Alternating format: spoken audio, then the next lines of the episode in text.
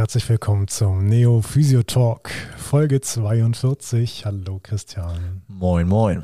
Und heute ist mal wieder eine Folge hier mit Gästen. Wir haben einen großen Bildschirm vor uns und uns sind zwei Gäste zugeschaltet. Einmal Reimer aus Büsum. Reimer, du warst ja schon öfter bei uns. Hallo. Jo, moin, hallo. Und auch Sunny ist dabei aus Folge 19, die Selbstzweifel. Kurz bevor sie sich hat selbstständig gemacht. Jetzt hat sie sich selbstständig gemacht und äh, ist uns aus Hannover zugeschaltet. Also Sunny. Hallo, Heiner. So, und wir haben heute eine Folge, die haben wir eigentlich äh, schon länger mal vorgehabt. Ne? Und äh, haben noch auf das richtige Setting gewartet. Wir wollen nämlich heute über ein, finde ich, sehr äh, zentrales und äh, bedeutendes Thema sprechen für Physiopraxen, nämlich die Zeittaktung. Und ähm, da gibt es ja unterschiedliche Ansätze, das Ganze anzugehen und auch sicherlich unterschiedliche Argumente pro und contra. Und äh, jetzt haben wir hier im Grunde genommen in unserer Dreierschalte auch drei Parteien. Äh, Christian und ich äh, verkörpern hier jetzt also die, die Privatpraxis, die gar nicht über gesetzliche äh, Krankenkassen abrechnet.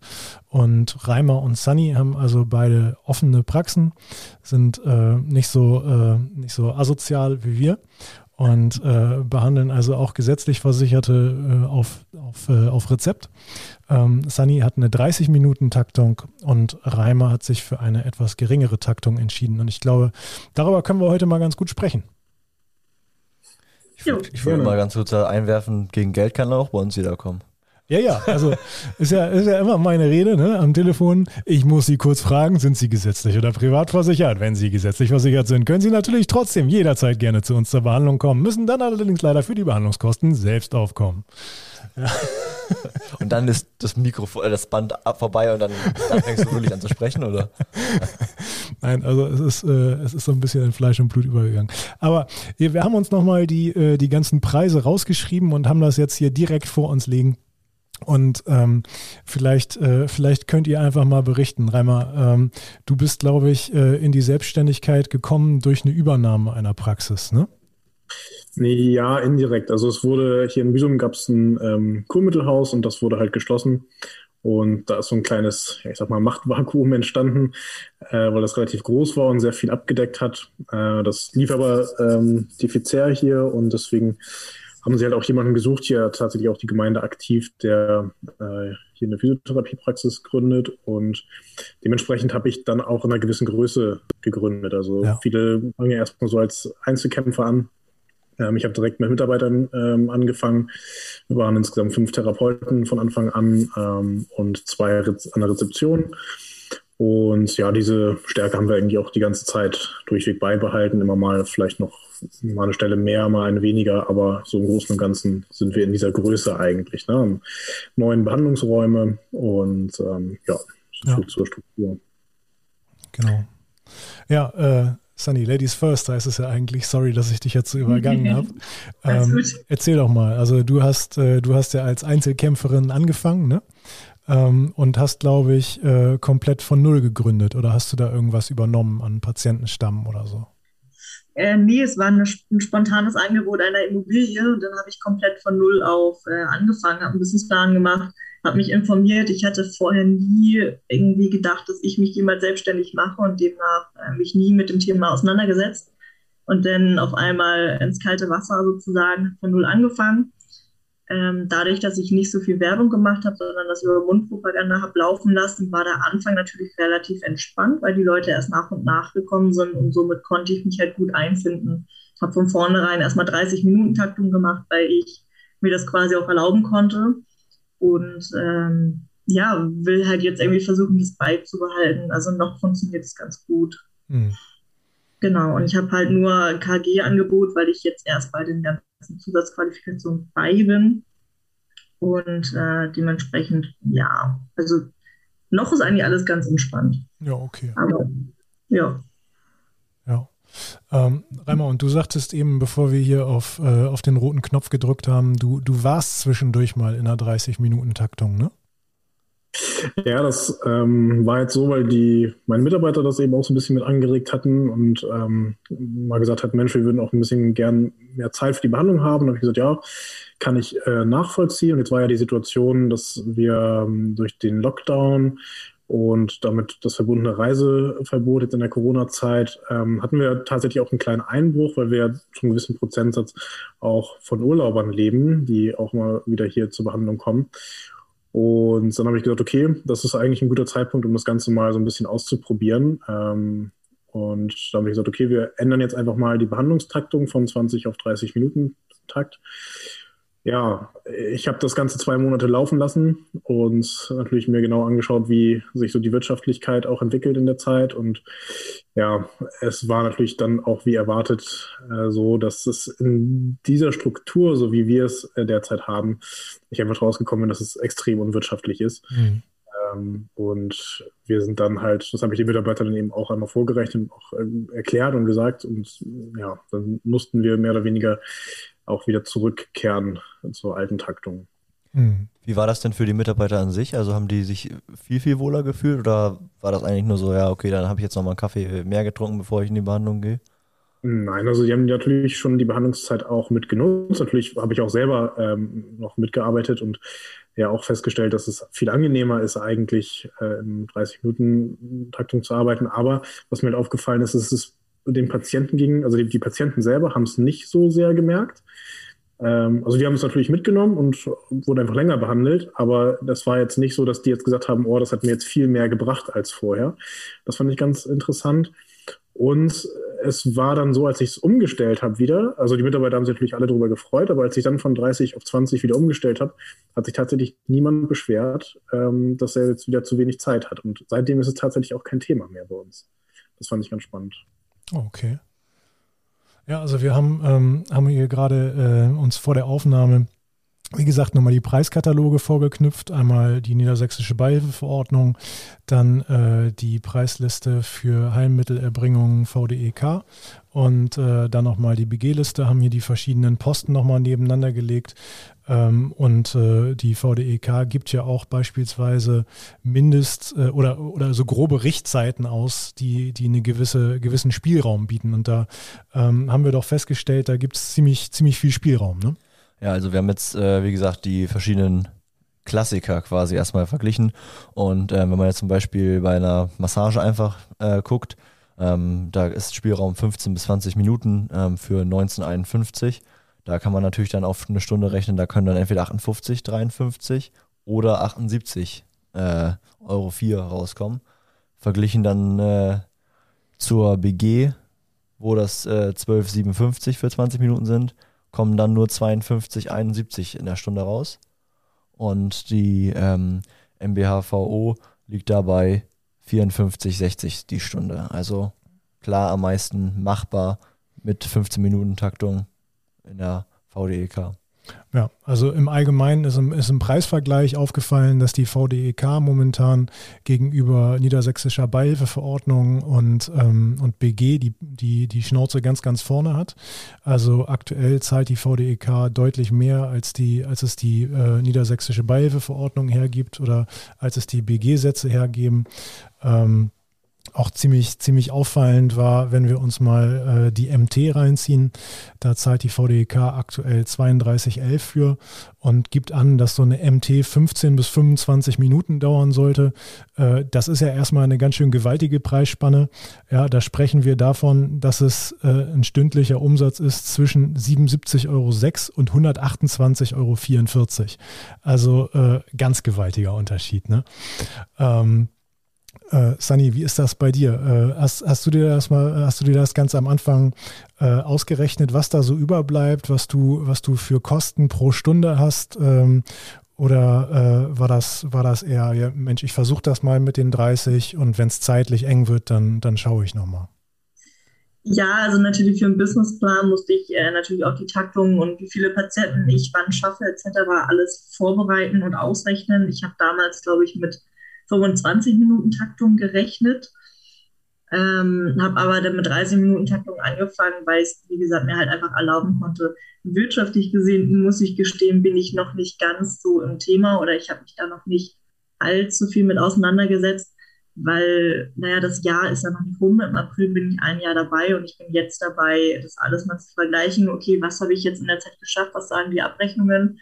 Und äh, natürlich merke ich das auch an der Zeit. Es werden immer mehr Patienten. Die Warteliste wird länger und ähm, wenn die Nebenkosten nachher auch mehr werden, dass ich da definitiv dran rütteln muss. Aber ich denke mir jetzt momentan noch dadurch, dass ich keine Rezeptionskraft habe, spare ich mir quasi das Geld und versuche in 30 Minuten halt eben das, was die Rezeptionskraft machen würde, selber zu erledigen. Also mhm. da denke ich mir, ähm, hebt sich das so ein bisschen auf, ob ich jetzt eine Rezeptionskraft bezahle oder ob ich ja. den behandle effektiv 20 Minuten. Dann habe ich halt 10 Minuten Puffer mit für Termine, Dokumentation, ähm, Anrufe etc.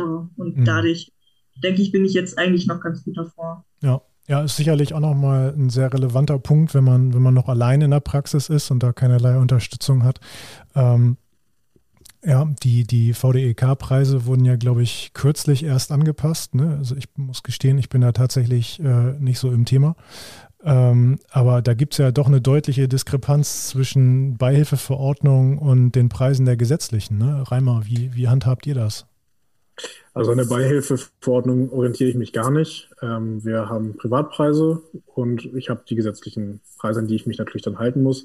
Da hast du recht, da gab es jetzt äh, auch gerade im vergangenen Jahr eine deutliche Erhöhung. Das war auch gut so, ähm, weil ja auch vieles teurer geworden ist, gerade in der letzten Zeit und man ja auch durch den einen oder anderen Euro auch gerne an die Mitarbeiter irgendwann mal gerne weitergeben möchte. Und, äh, gerade wenn wir jetzt über Mindestlohn sprechen oder so, das ist wahrscheinlich nochmal ein Thema für eine andere, äh, für eine andere Folge, aber äh, ja, man, man muss ja auch da irgendwo mit der Zeit gehen und es kann auch nicht mehr sein, dass ein Physiotherapeut irgendwie 15 Euro die Stunde verdient, ähm, sondern das ähm, ja, müsste man dann doch irgendwann mal, finde ich, äh, wenn man es jetzt mit anderen Berufsgruppen vergleicht, ja. äh, dann muss man das auf jeden Fall äh, auch mal an, angleichen, ja. Ja, aber da, äh, da wird es dann natürlich schwierig, wenn man mit, äh, wenn wir jetzt hier die Beihilfepreise nehmen, 25,70 Euro für eine KG äh, und wenn wir uns mit 25, 70 in einer 30-Minuten-Taktung befinden, äh, da macht ein Friseur auf jeden Fall mehr Umsatz. Und äh, mhm. ein Friseur benimmt, be, befindet sich, glaube ich, auch immer eine Haarbreite überhalb vom, vom Mindestlohn.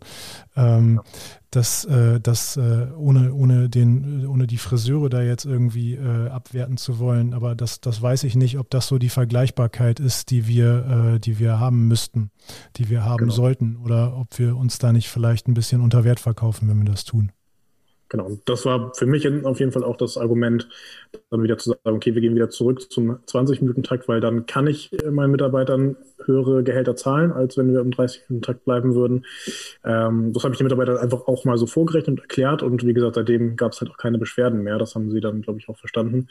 Und ähm, das, das, was ich eben auch als positiv ähm, empfinde, so dass das, was, was Sunny gerade sagte, so, dass ich mich um diesen ganzen Kram drumherum muss ich mich einfach nicht mehr kümmern, sondern ich habe dafür meine Rezeptionskräfte, die sich um die ganze Abrechnung, um Rezeptänderungen, das ist ja bei der GKV auch immer noch so ein Thema, ja. äh, dass wie jedes zweite Rezept ist falsch ausgestellt und oder du schaffst es einfach nicht mehr äh, innerhalb der, der Frist damit anzufangen. Ähm, und gerade jetzt haben wir es wieder, da sind Patienten in Quarantäne und so weiter und so fort und du schaffst es einfach nicht in der Zeit anzufangen, dann muss es geändert werden. Und wenn man das alles noch nebenbei macht, dann kann ich eigentlich mir nach Feierabend normalerweise noch eine Stunde oder zwei mehr einplanen, wo ich mich dann noch hinsetze und mich darum kümmere. Und jetzt macht das, machen das meine Rezeptionsleute nebenbei.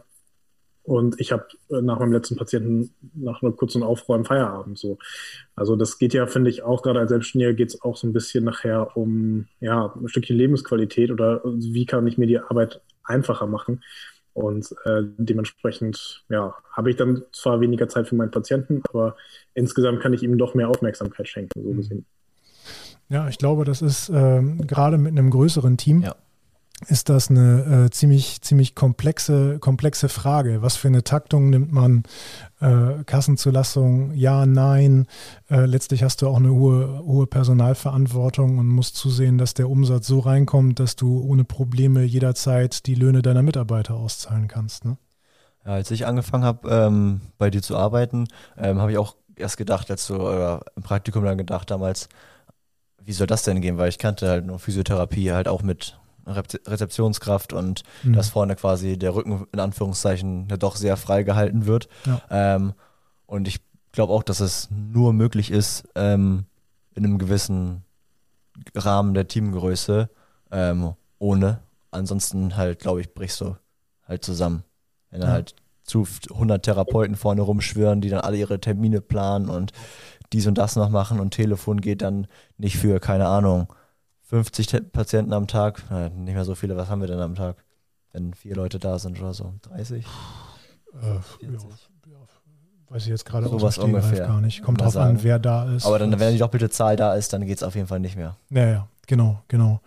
Ähm, ja, ich glaube, die, die ganze Sachlage, ob äh, privat, also ob ausschließlich Privatpraxis oder offene Praxis, ähm, könnte sich eventuell auch im Laufe des letzten Jahres ziemlich geändert haben, weil diese Preissteigerung der VDEK, äh, Reimer hat es gerade gesagt, die war schon ziemlich deftig, war sicherlich auch überfällig, ähm, aber vielleicht hat sich darüber die gesamte, gesamte Sachlage äh, auch noch mal so ein bisschen so ein bisschen geändert. Also ich kann mich noch daran erinnern, ähm, dass es noch vor gar nicht lange äh, vor gar nicht allzu langer Zeit so war, dass man gesagt hat, okay, wenn jemand eine, äh, eine Praxis hat äh, mit ganz normal mit Kassenzulassung dann hat er normalerweise ungefähr 80 Prozent Kassenpatienten und ungefähr 20 Prozent Privatpatienten. Und äh, da kann ich mich noch dran erinnern, wenn man sagt, man macht eine Zeittaktung von äh, 30 Minuten und äh, orientiert sich beim Verdienst der Angestellten so ungefähr am Bundesdurchschnitt, ähm, dann ist die, äh, die Behandlung der GKV-Patienten halbwegs kostendeckend und über die 20 Prozent Privatversicherten macht man dann letztlich den Gewinn. War das tatsächlich so vor dieser Preisanpassung? Kann man das so sagen? Ja, finde ich jetzt ein bisschen schwierig. Äh, das, so habe ich es noch nie ausgerechnet tatsächlich. Ähm, kann, ich jetzt, kann ich jetzt nicht so sagen. Aber tatsächlich war es so, dass du natürlich an den gesetzlich Versicherten, wenn du deinen Mitarbeitern ein vernünftiges Gehalt äh, zahlen wolltest, einfach nichts mehr verdient hast, weil du musst ja auch noch mit Ausfällen rechnen, das kommt man Patienten nicht. Oder du kannst einen Termin aus irgendeinem Grund nicht mehr äh, besetzen, ein Therapeut wird kurzfristig krank. Ne, all das sind ja die Faktoren, die du auch noch mit, mit einfließen lassen. Das heißt, du kannst ja nicht das so einfach ausrechnen und sagen, okay, was habe ich denn in der Stunde, wenn ich jetzt drei Patienten behandle, sondern du musst davon ja immer noch, noch eine gewisse Summe abziehen, ja. äh, die du einfach als, als wirtschaftliches Risiko hast. Und äh, dann musst du auch noch damit rechnen, dass vielleicht die Kasse mal das eine oder andere Rezept nicht bezahlt, also dass du da auch die eine oder andere umsonst behandelt hast. Ähm, und all das spielt ja noch mit rein. Also von daher bleibt, blieb, glaube ich, schon bei den, bei den äh, äh GKV nicht so viel über eigentlich. Ähm, was man sich dann vielleicht durch, durch Wärmetherapie oder sowas, könnte man das natürlich dann noch so ein bisschen aufstocken. Mhm. Aber es hat sich jetzt schon verbessert, wobei es immer noch nicht so ist, dass man ja, sich ganz große Sprünge machen kann. Ne? Ich glaube, es liegt, also es kommt auch ganz stark darauf an, wo man ist. Also ich zum Beispiel bin eher eine Dorfpraxis und da ist der Privatanteil auch nicht so hoch. Also ich habe lange, also ich bin lange nicht bei 10% privat oder ähnliches, sondern wirklich hauptsächlich nur gesetzlich. Und dadurch ähm, hebt sich das ja auch schon auf, weil ich dadurch nicht so viele Privatpatienten habe und den Gewinn demnach nicht danach steuern könnte. Ja, ja, sicherlich auch nochmal eine Lagefrage. Aber äh, Sani, in äh, was, für einer, was für einer Taktung hast du angestellt so gearbeitet, bevor du dich selbstständig gemacht hast?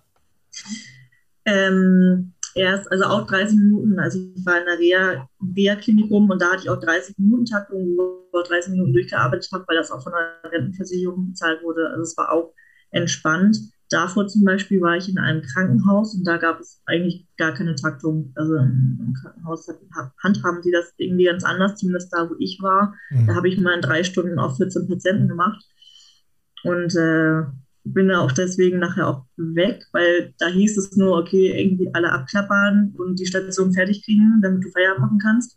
Ja. Und in der, in der Reha-Klinik war es dann halt wirklich so, okay, du hast eine halbe Stunde Zeit, wirklich den Patienten kontinuierlich zu, zu behandeln ohne jetzt auch weiterhin großartig Termine machen zu müssen, zu dokumentieren. Oder, also klar, Doku gehört dazu, aber da hatten wir auch extra Zeiten. Also da war wirklich alles sehr ausgedehnt.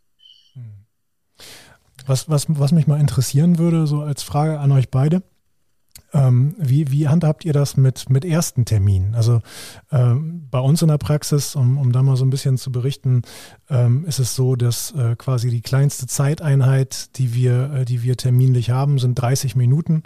Das nächstgrößere sind 45, das wiederum nächstgrößere sind 60. Und äh, ich persönlich könnte mir nicht vorstellen, äh, einen ersten Termin geringer als äh, 45 Minuten zu terminieren. Ähm, also daher die Frage an euch, wie, wie macht ihr das organisatorisch? Und wenn ihr mehr macht, wie rechnet ihr das eigentlich ab? Sani, möchtest du, möchtest du anfangen? ähm, ja, ich, also ich mache ganz normal 30 Minuten Taktung. Ersten Termin wird gemacht und dann sage ich aber auch von vornherein, hey, heute sprechen wir erstmal, ich mache ein paar Untersuchungen, mache die BFU oder ähnliches. Ähm, und wenn dann noch 10 Minuten Zeit ist, fange ich schon mal ein bisschen an, was auszuprobieren oder zu behandeln und dann kann man die nächsten Behandlungen darauf aufbauen. Also das ist alles wirklich zeiteinheitlich und großartig mit Zeit dazu buchen etc. bin ich noch nicht so im Thema drin. Dafür fehlt mir, glaube ich, auch noch der Sektorale, weil ich da mir auch noch nicht so sicher mit der Rechtslage bin und demnach habe ich das auch noch gar nicht im, im Angebot. Mhm. Reimer, wie ist das bei euch? Ja, also wir, dadurch, dass die es bei der gesetzlichen Kasse ja auch keine Abrechnungsmöglichkeit für eine, wie bei den Ergotherapeuten zum Beispiel, mhm, für eine Befundaufnahme genau. oder sowas gibt, ähm, haben wir offiziell eben auch 20 Minuten im Plan stehen. Wir weisen aber die Patienten darauf hin, dass sie sich eben auch mehr Behandlungszeit dazu kaufen können. Äh, haben es auch in den Therapieräumen überall ähm, ausgehangen. Das klappt dann halt mal besser, mal schlechter. Ähm, wenn jetzt ein Patient ist, der das nicht macht, dann ähm, ist es so, dass ich dann auch wirklich 20 Minuten habe. Meistens reicht die erste Behandlung für eine Untersuchung maximal. Ähm, aber das erkläre ich meinem Patienten auch. Ich sage, heute ist erstmal, ich muss sie erstmal kennenlernen, ich muss erstmal gucken, äh, was überhaupt bei ihnen los ist und dann untersuche ich ihn erstmal. Vielleicht hat man ja schon am Ende der Untersuchung dann so eine Idee, in welche Richtung es gehen kann. Vielleicht reicht es dann schon mal, dass ich dem Patienten schon mal so eine grobe Hausaufgabe mit aufgebe, äh, um einfach dann zu gucken, okay, äh, damit er überhaupt auch eine, eine, Behandlung sozusagen in Anführungsstrichen bekommt oder da selber irgendwas tun kann, ähm, dann sind die meistens schon mal ähm, erstmal zufriedener. Und ja, dann ab der zweiten Behandlung äh, kann man dann eigentlich erst so richtig loslegen. Aber meistens ist es dann sogar noch so, dass ich dann noch andere Behandlungsschritte oder Untersuchungsschritte auch erstmal in den ersten Minuten noch machen muss, dass ich so richtig zur Behandlung auch eigentlich erst in der zweiten Behandlung komme. Mhm. Und umso komplexer das Problem des Patienten, ja, also ich hatte auch schon Patienten, da habe ich irgendwie drei Behandlungen lang untersucht. Äh, das kommt auch mal vor. Ja, aber bringt dem Patienten ja letztendlich auf jeden Fall mehr, als würde man einfach am Anfang random mit irgendwas beginnen. Ne? Also, so sieht's aus, ja. Ja, ich denke, äh, wenn man, wenn man da äh, von, einer, von einer reinen Struktur her nicht die Möglichkeit hat, das, äh, das größer zu takten, dann ist das auf jeden Fall der richtige Weg, das, das peu à peu zu machen. Wichtig ist natürlich, dass man dann gut dokumentiert, um sich noch gut daran erinnern zu können. Aber ja, so kann man es natürlich machen. Ich hätte auch noch mal eine kurze Frage an Reimer. Hatte ich das gerade richtig verstanden, dass ihr quasi Privat und GKV unterschiedlich abrechnet? Also dass sie quasi für das gleiche unterschiedliche Sachen dann in der Rechnung haben oder wie muss ich mir das vorstellen? Ich weiß nicht, ob ich die Frage richtig verstanden habe, aber also es ist so, dass wir äh, natürlich die, die gesetzliche, äh, also nee, beide, also beide können äh, die gleiche Behandlungszeit sich dazu buchen. Aha. Also wir bieten halt auch den ähm, gesetzlich Versicherten die Möglichkeit, dass sie sagen, äh, für ich glaube 29 Euro nehme ich dafür, ähm, können sie sich halt 20 Minuten dazu buchen und dann behandeln wir sie 40 Minuten. Okay. War das die Frage? Ja, ich, ich weil ich hatte äh, irgendwie mit dem mit Privat und ähm, irgendwie hat es, ich war schon vor, vor zwei Fragen, aber ich habe es irgendwie nicht aus dem Kopf rausgekriegt. Ähm, wenn du als Selbstzahler zu euch kommst, ist das mhm. dann der gleiche äh, Preis wie, wie, wie ein Privater oder, oder Genau, ja, ich ja. unterscheide dann nicht, genau, ich unterscheide nicht, also ich, äh, wie, wie der privat versichert ist, ob ja, der jetzt okay. Versichert ist, ob er selbstständig ist oder ob er einfach als Selbstzahler kommt. Ja. Ähm, da unterscheide ich nicht. Ja. Ja, und dann ist es ein bestimmter festgelegter Satz und äh, der liegt dann, glaube ich, äh, oder mit diesem Satz liegst du dann nach den neuen Sätzen also nach den neuen VDEK-Sätzen eigentlich auch nur relativ knapp über den GKV-Sätzen. Ne? Also es, es, nimmt sich jetzt gar nicht so unglaublich viel, wie einige Privatversicherte vielleicht denken mögen. Ne? Nö, also ich nehme den ähm, 1,4-fachen Satz, glaube ich. Mhm. Und ähm, ja, das äh, lasse ich mir von, dem, von den Privatversicherten eben auch vor der Behandlung unterschreiben, ja. dass wir mit dem Preis einverstanden sind. Und ja, dann gibt es eigentlich auch mhm. selten Probleme. Ja. Wie ist das äh, bei dir, Sunny, gerade gerade am Anfang? Ähm, hast du da schon die ein oder andere Preisdiskussion mit äh, irgendeiner, irgendeiner Lehrerin oder mit irgendeinem Lehrer äh, führen müssen äh, bezüglich Beihilfepreisen? Äh, nee, zum Glück noch nicht. Also es wurde zwar mal geguckt und ich habe, also ich bitte auch immer um Rückmeldung, da ich halt noch nicht so ein Thema bin. Ich kommuniziere das auch, besonders bei den ersten, die war zum Glück echt entspannt, aber die berichten halt auch, okay, die äh, Krankenkassen übernehmen das teilweise oder halt ganz oder irgendwie gar nicht. Aber es kommt auch immer darauf an, was für eine Privatversicherung sie haben, ja. welche Prozente da drin sind, etc. Ähm, preislich gesehen, also da hat, ich war am Anfang noch ein bisschen günstiger, bin jetzt auf den normalen Satz gestiegen. Aber da gab es zum Glück noch keine Diskussion. Also wenn dann halt nur so ein Feedback sozusagen, wo mich dann auch bitte, damit ich selbst mich da auch so reinfinden kann. Und bisher waren die alle wirklich offen und kommunikativ, was es mhm. angeht. Was meinst du mit äh, auf den normalen Satz gestiegen? Also ich bin jetzt beim, dadurch, dass ich halt dörflich bin, bin ich auf dem 1,3-fachen Satz gestiegen. Also ja, okay. Sagen. Ja. Also auch genau. ähnlich wie Reimer. Also ich glaube, ähm, nachdem ich, wie gesagt, ich war ja so ein bisschen, bisschen raus, was die GKV-Preise angeht, aber äh, jetzt, wenn ich das mal so nebeneinander lege, ähm, werde ich auf jeden Fall mal eine kleine, kleine Tabelle für unsere lieben Beihilfepatienten erstellen, äh, mhm. wo ich mal die Beihilfepreise neben denen der GKV aufführe. Denn ähm, ja, häufig haben die, äh, die, die Patienten, die äh, privat mit Beihilfe sind, doch das Gefühl, dass sie äh, den höchsten Versicherungsstatus haben, den man in einer physiotherapeutischen Praxis haben könnte. Und äh, dass der Physiotherapeut sich an ihnen doch auch eine goldene Nase verdienen könnte, wenn er einfach nur den Beihilfesatz nimmt. Guck mal, da grinst einer ganz schön doll. Zwei. Ja. Ja, die Diskussion, glaube ich, kennen wir alle. Ja. Ja. Also, äh, ja, ich habe schon, äh, hab schon nicht schlecht gestaunt, dass die, äh, dass die äh, Gesetzlichen doch äh, endlich mal ganz gewaltig angezogen haben. Also ich, ich weiß es jetzt gar nicht, um wie viel Prozent das Ganze gestiegen ist. Habt ihr das vielleicht im Kopf? Also ich habe zumindest im Kopf, als ich angefangen bin, als Physiotherapeut zu arbeiten, 2011, ähm, da gab es für eine Krankengymnastik noch 15 Euro. Alter. So. Das ist ja das, komplett crazy. Das mal jeder, jeder vergleichen mit dem, was heute gezahlt wird. Also da gab es schon in den letzten, letzten Jahren schon insgesamt einen erheblichen Anstieg. Ähm, aber zu Schluss musste es jetzt ja auch vom Schiedsgericht erst entschieden werden. Ja. Ähm, und also es wird jetzt auch immer verzwickter und ich glaube, jetzt äh, wird es auch immer schwieriger für die Verbände, das durchzusetzen. Mhm.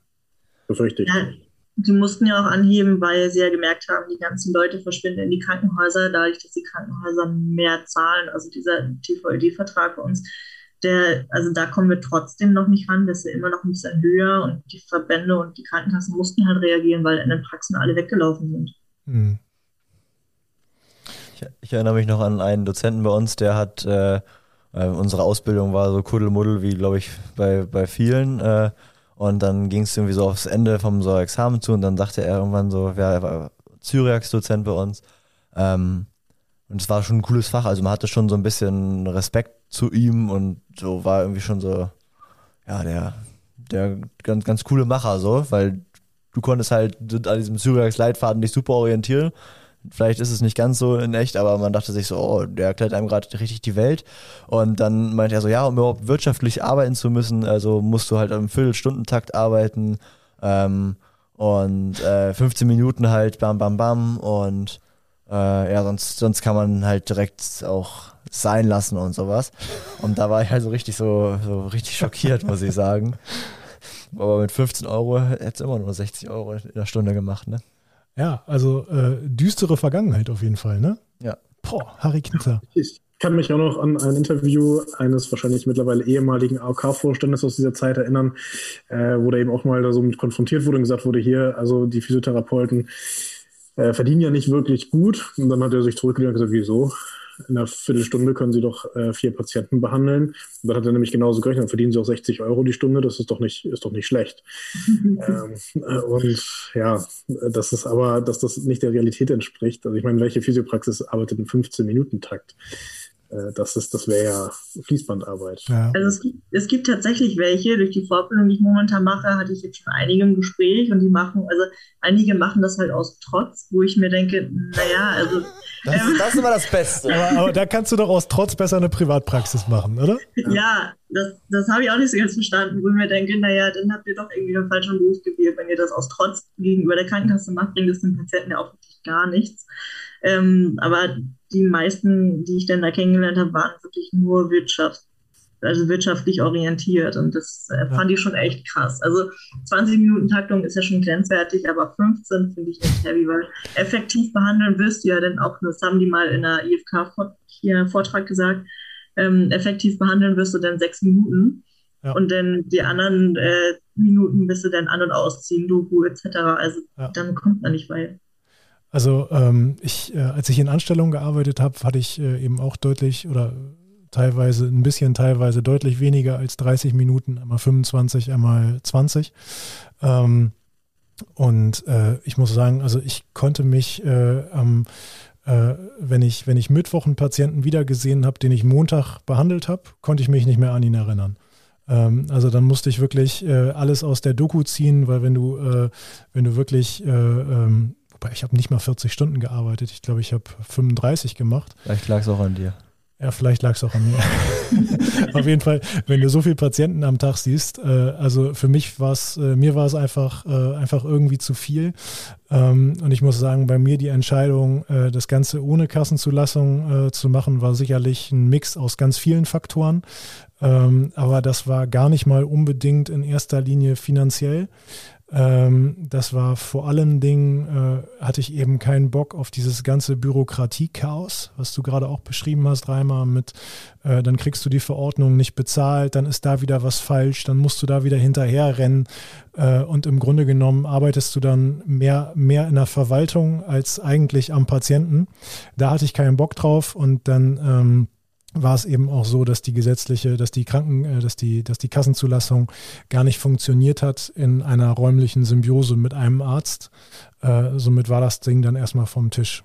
Also, äh, aber äh, ja, finanziell sehen wir ja, mhm. macht das Ganze inzwischen glücklicherweise gar nicht mehr so einen großen Unterschied.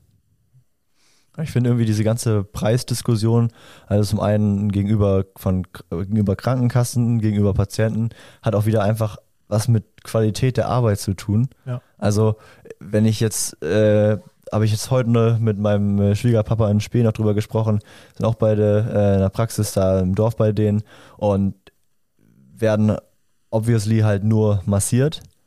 Ähm, es passiert halt nichts anderes.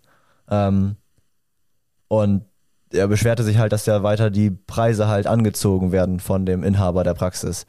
Und mhm. dann kann ich schon, ich, ich, ich kann die Sicht dann verstehen, halt, wenn du da in Anführungszeichen der wieder nur massiert wirst und das eine, ja, nicht für den Patienten augenscheinlich irgendwie jetzt nicht so besonders anspruchsvolle Leistung ist, wenn ich das so sagen darf, ähm, dann ist es schwierig, finde ich, zu, zu kommunizieren, dass man jetzt äh, von der, von der Kasse oder woher auch immer oder auch als Selbstzahler mehr Geld bekommen oder verlangen möchte oder sollte. Und wenn man dann aber gute, gute medizinische Arbeit macht, mhm. dann äh, glaube ich schon, dass man das dem Patienten auch gar nicht gegenüber rechtfertigen muss, weil der das dann ja auch irgendwie sieht und reflektieren kann. Also ja, ist also zumindest meine Einstellung. Du, du kriegst ja auch eine ganz andere Vergleichbarkeit. Also wenn du jetzt äh, von, einer, von einer ausschließlichen Massage sprichst, dann ist ja im Grunde genommen die Vergleichbarkeit, ähm, ich kann eine Massage buchen im Kosmetikstudio da werde ich massiert oder ich gehe in die Physiotherapiepraxis und lasse mich da massieren. Also das ist dann ja zu dem, zu dem, äh, zu dem Zeitpunkt ist es ja das Gleiche. Mhm. Wenn es jetzt eine ausschließliche äh, Massage und ausschließliche Weichteiltechniken sind. Ja, aber ich glaube, das ist auch so ein bisschen manchmal noch unser Problem in der, in der Physiotherapie allgemein, dass wir halt auch noch leider, leider sehr viele Praxen haben, die eben noch nicht äh, sozusagen auf dem aktuellsten Stand der Zeit sozusagen sind und wo eben auch noch viel so gearbeitet wird, wie, wie wo du es gerade erzählt hast. Und ähm, das, das macht es, glaube ich, auch insgesamt für die Berufsverbände auch immer wieder schwieriger, äh, höhere Preise durchzudrücken, weil einfach die Reputation von der Physiotherapie allgemein noch nicht da ist, wo, wo wir sie gern hätten. Und ähm, ja, wenn, wenn wir da eine andere Reputation hätten, ich glaube, dann könnten wir auch ganz andere Preise verlangen. Ja. Äh, das war am Anfang bei mir auch so, weil die haben alle gefragt, ja, wie ist denn deine Preisliste und warum stellst du sie nicht online und hier und da? Und ich sage jedes Mal, naja, ich habe extra keine Preisliste für Massagen, weil sonst alle nur ankommen würden wegen Massage und ich will ja physiotherapeutisch arbeiten und nicht nur massieren. Ja. So klar kann ich hier und da auch mal eine Massage machen, wenn private Anfragen sind oder wie auch immer. Aber aktiv werde ich nicht da irgendwie mich um Werbung bemühen oder eine Preisliste ausarbeiten, weil das halt nicht mein, mein Wunschgebiet ist, sage ich jetzt mal. Und weil ich ganz genau weiß, okay, nachher artet, da artet es nur in, in Massagen auf oder aus. Und äh, die ganzen Fortbildungen, die ich gerade mache oder alles andere, wird halt in dem Sinne auch nicht wertgeschätzt. Ja.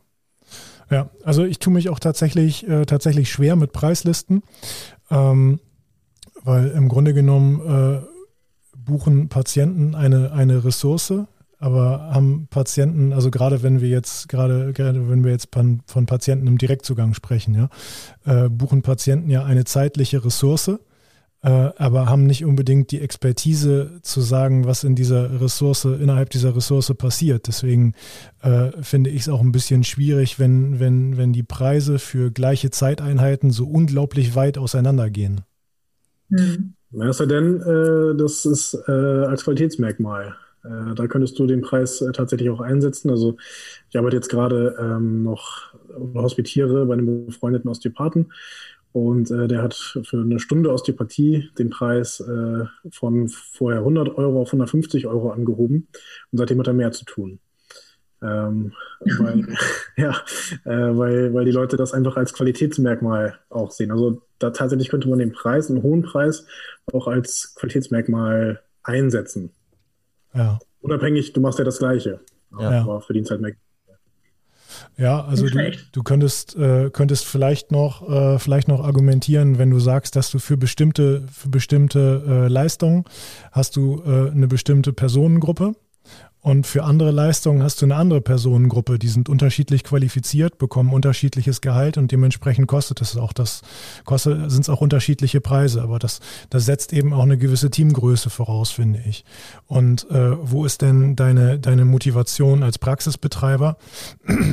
Dass wenn du verschiedene Leistungen zu unterschiedlichen Preisen hast, äh, dass du die Zeit blockierst quasi mit, mit Leistungen, die dir weniger Geld bringen, wenn du sie eben auch zu einem, zu einem höheren Umsatz veräußern könntest.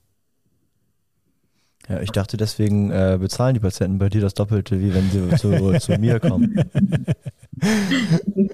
ja, wir kosten tatsächlich alle das Gleiche. Das ist, äh, das ist aber, mh, hm, also äh, ich habe äh, ich hab mal in irgendeiner, in irgendeiner Runde habe ich mal angestoßen, äh, dass es doch äh, bei den Handwerkern auch so ist, dass, äh, dass ein Geselle und ein Meister und ein Auszubildender, dass das unterschiedliche, äh, unterschiedliche Berechnungssätze sind und dass das ja in irgendeiner Art und Weise auch legitim ist. Dass es aber natürlich relativ schwer darstellbar ist, wenn du nun hauptsächlich über gesetzliche private Krankenversicherungen oder eben Berufsgenossenschaften abrechnest. Ja, das Problem ist, dass dann halt wie bei uns im Altbau äh, halt nur die Auszubildenden und äh, ja, vielleicht jungen Gesellen äh, hingeschickt werden, aber dann das Meister, äh, damit die Meisterklassifikation abgerechnet wird, ne? das war bei unserem Haus auf jeden Fall so. Ja? Ja, brutal. Tja, okay. Schwarze Schärfe gibt es immer, ne? Aber ähm, äh, ich, ich glaube oder ich könnte mir zumindest vorstellen, dass das äh, perspektivisch vielleicht auch eine Möglichkeit wäre, ja, wenn es äh, wenn's Therapeuten gibt, die, die, sich, äh, die sich wohlfühlen in der Schiene. Äh, ich ich mache ein, bisschen, mach ein bisschen Dienst nach Vorschrift und das reicht mir. Äh, und es dann eben Therapeuten gibt, die ein bisschen mehr wollen und dann eben auch mehr machen an Fortbildungen, dann könnte das ja vielleicht auch über so einen Weg irgendwie honoriert werden. Ja, auf jeden Fall. Also ich finde es auch ein bisschen schwierig. Ich hatte mal letztens irgendwie eine Diskussion im Forum gelesen, weil es da hieß, ja, darf ich als Praxisinhaber mehr verlangen? Ähm, da ging es halt eben auch in der Diskussion, naja, mit welcher Begründung? Klar, wenn man jetzt ein Fachgebiet hat oder ne, sowas wie Fußreflexion oder Akupressur oder all so ein Quatsch, kann man alles extra nochmal vergüten oder abrechnen. Aber so generell, wenn man sagt, okay, wenn ich jetzt beim Chef behandelt werde, äh, kostet es mehr, ist es, finde ich, schwierig zu sagen, weil das heißt ja nicht, dass er mehr kann als die Angestellten. Nee, also es, es, es, muss ja nicht nach, nach Chef oder, oder, oder Mitarbeiter ähm, ja. gerechtfertigt werden, aber dass man beispielsweise sagt, dass eine bestimmte Qualifikationsstufe dafür sorgt, dass ein Physiotherapeut den Rang des, des Meisters erlangt oder äh, dass man so und so lange immer Geselle ist. Also da gibt es ja bei den Handwerkern äh, auch irgendwelche, irgendwelche festen Abläufe und da, äh, also ein Meister bei den Handwerkern ist ja auch nicht immer unbedingt selbstständig, der ist ja auch mal angestellt. Welt. Ne? Stimmt, ich glaube, das wird teilweise auch so gehandhabt, dass die mit MT-Fortbildung zum Beispiel irgendwie ein paar Euros mehr verdienen als die ohne, weil man ja. das halt eben auch extra nochmal ähm, ja, gut, das, abrechnen kann. Also man kriegt ja auch mehr Geld dafür, wenn man MT macht. Ja, das, das, das wäre sicherlich nochmal ein Beispiel. Aber äh, da ist man ja auch schnell wieder in dieser Zwickmühle, die ich sehe, äh, dass du, dass du einen MT-Therapeuten dann vielleicht nicht mehr für, äh, für Maßnahmen einsetzen möchtest, für die er eben weniger Geld erwirtschaftet, weil er ja schon mehr Geld verdient. Habt, habt ihr da irgendwelche Abstufungen mit einem großen Team, Reimer? Gibt es da irgendwie Therapeuten, die bestimmte Sachen nicht machen? Weil die quasi zu viel dafür verdienen. Ne? So einige, die die Meister laufen in so Kutten rum und ähm, die, ja, genau. die Lehrlinge nur im Lendenschurz. ähm, nee, also da haben wir keine, keine größeren Abstufungen. Also die Physiotherapeuten äh, sind alle auf einem ähnlichen Level. Ich habe halt noch eine Masseurin, äh, die verdient ein bisschen weniger. Die macht dann aber halt auch nur das, was sie im Rahmen ihrer Ausbildung kann, sprich Massagen und Lymphdrainagen. Ähm, ja, ja gut, und da ist ja der, der Preisunterschied in der Abrechnung äh, auch ziemlich deutlich. Ne? Also die werden natürlich, genau. äh, das sind natürlich auch die Leistungen, die äh, weniger gut vergütet werden. Genau. Ja. Ja, long way to go. Äh, da kann sich noch einiges verbessern, aber wir stellen, äh, stellen äh, ich zumindest überrascht und äh, insgesamt stellen wir, glaube ich, zufrieden fest, dass die äh, gesetzlich Versicherten, dass die gesetzlichen Versicherungen deutlich, deutlich angezogen haben dass das etwas mehr Spielraum lässt. Gerade wenn wir an die neuen Bundesländer denken, die bis vor kurzer Zeit noch ganz anders vergütet wurden als die, als die alten Bundesländer, so dass die Therapeuten in den neuen Bundesländern bis vor kurzem äh, wirklich sogar noch äh, deutlich, deutlich von der Einführung eines Mindestlohns profitiert haben. Ähm, aber da ist sicherlich noch viel Luft nach oben. Und wie man es dann letztendlich macht, äh, haben wir heute gehört. Ist also eine Frage von vielen Faktoren. Hat man eine Rezeptionskraft? Wie viele Angestellte hat man? Ähm, ja, wie, wie, wie, genau arbeitet man, vielleicht auch wie hoch, äh, wie hoch sind die, sind die Raumkosten, die man hat. Das ist ja auch ziemlich, äh, ziemlich, äh, ziemlich unterschiedlich, auch wenn ich da wieder an den Vergleich neue und alte Bundesländer denke. Ähm, da kriegt man, glaube ich, äh, bei uns am Hafen ähm, eine 50 Quadratmeter Praxis, wo man äh, irgendwo in Sachsen-Anhalt auch 150 Quadratmeter vielleicht für kriegen könnte. Ähm, tja, aber da ist noch viel Luft nach oben, halten wir fest. Auf jeden Fall. Also ich finde es auch in Ordnung, wenn halt irgendwelche Schwankungen Bundesländer technisch äh, gegeben sind oder auch irgendwie ähm, standardmäßig, aber es ist schon schon wichtig, dass es da irgendwie einen erkennbaren Aufwärtstrend ja, gibt. Also der, der, der Unterschied, den wir bis vor kurzer Zeit noch hatten, der war sicherlich äh, völlig unangebracht. Ja, ja, und da haben die, haben die neuen Bundesländer auf jeden Fall viel zu wenig Kohle bekommen. Äh, aber ja, äh, nichtsdestotrotz äh, ist, äh, sind die Lebensunterhaltskosten in, in Hamburg äh, vielleicht höher als in Zwickau. Ne? Ja, ich hatte, hatte, mein Steuerberater hatte mir mal erzählt, er hat auch noch einen anderen Physiotherapeuten, den er betreut, ähm, der seine, äh, seine Physiopraxis direkt an der Außenalster in Hamburg hat ähm, und äh, da wirklich im teuersten Viertel. Und der arbeitet im Grunde ähm, ja zwei Drittel des Monats nur für die Miete. Ja. Ähm, so, aber hat natürlich richtig geile Räummächtigkeiten da, ne? Und oh. behandelt auch den einen oder anderen Star mal. Werde ich auch nicht von satt. also läuft wohl nicht so gut. Gut, vielen Dank, dass ihr da wart. Vielen Dank, dass wir äh, diese, diese Schalte hatten heute Abend.